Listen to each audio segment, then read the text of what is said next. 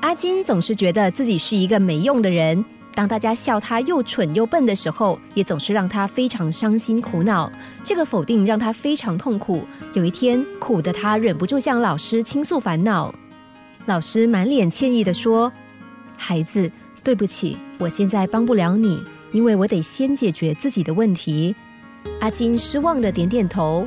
这个时候，老师忽然又对他说：“等等，要不这样好了。”你先帮我一个忙，等我的问题解决之后，就可以帮你解决问题了。阿金听了觉得很高兴，但他又不知道自己做不做得来。老师看他面有难色，告诉他说这件事情其实很简单。然后老师把手上的戒指摘下来给阿金，让阿金把这枚戒指拿到市集里去卖了，叫阿金记得这笔钱是要用来还债的，所以一定要卖个好价钱，最少不能够低于一枚金币。阿金拿了戒指，赶往市集。一到市集，他就向人们兜售，大家都笑他是疯子，卖太贵了。人们的否定让阿金非常尴尬为难，但是一想起老师的叮咛，他立刻收回尴尬，向人们坚持要这个价钱。直到一位老人家对他说：“孩子，你知道一枚金币的价值吗？它可比这样一枚戒指还要值钱呐！”听见老人的解释，阿金只得回去和老师商量说：“对不起，我没有换到你想要的金币。如果您不再坚持，我现在可以拿去换几个银币回来。”老师说：“不，阿金，这样好了，我们先请珠宝商人帮我们估一估这枚戒指的真正价值。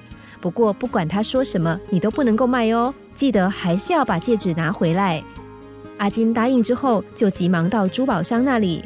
看着商人在灯光下东看西看之后，最后珠宝商竟然说：“告诉你的老师，如果他现在想卖，我最多只能够给他五十八枚金币。”阿金瞪大双眼，简直不敢相信自己听到的是五十八枚金币。珠宝商又说：“虽然再等等，也许还能卖到七十枚金币。不过如果他急着要卖的话……”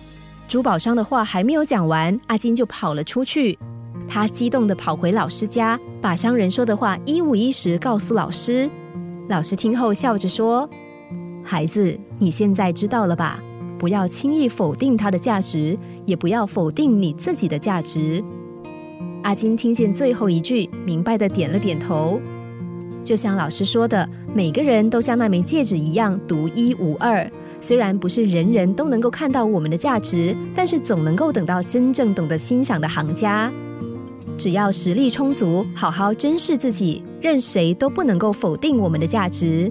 不要理会别人怎么恶言相向，怎么嘲笑。最重要的是，我们怎么看待我们自己。只要更努力的加持自己，也坚定的肯定自己，总有一天，我们一定能够让看似平凡的石头绽放出夺目的光芒。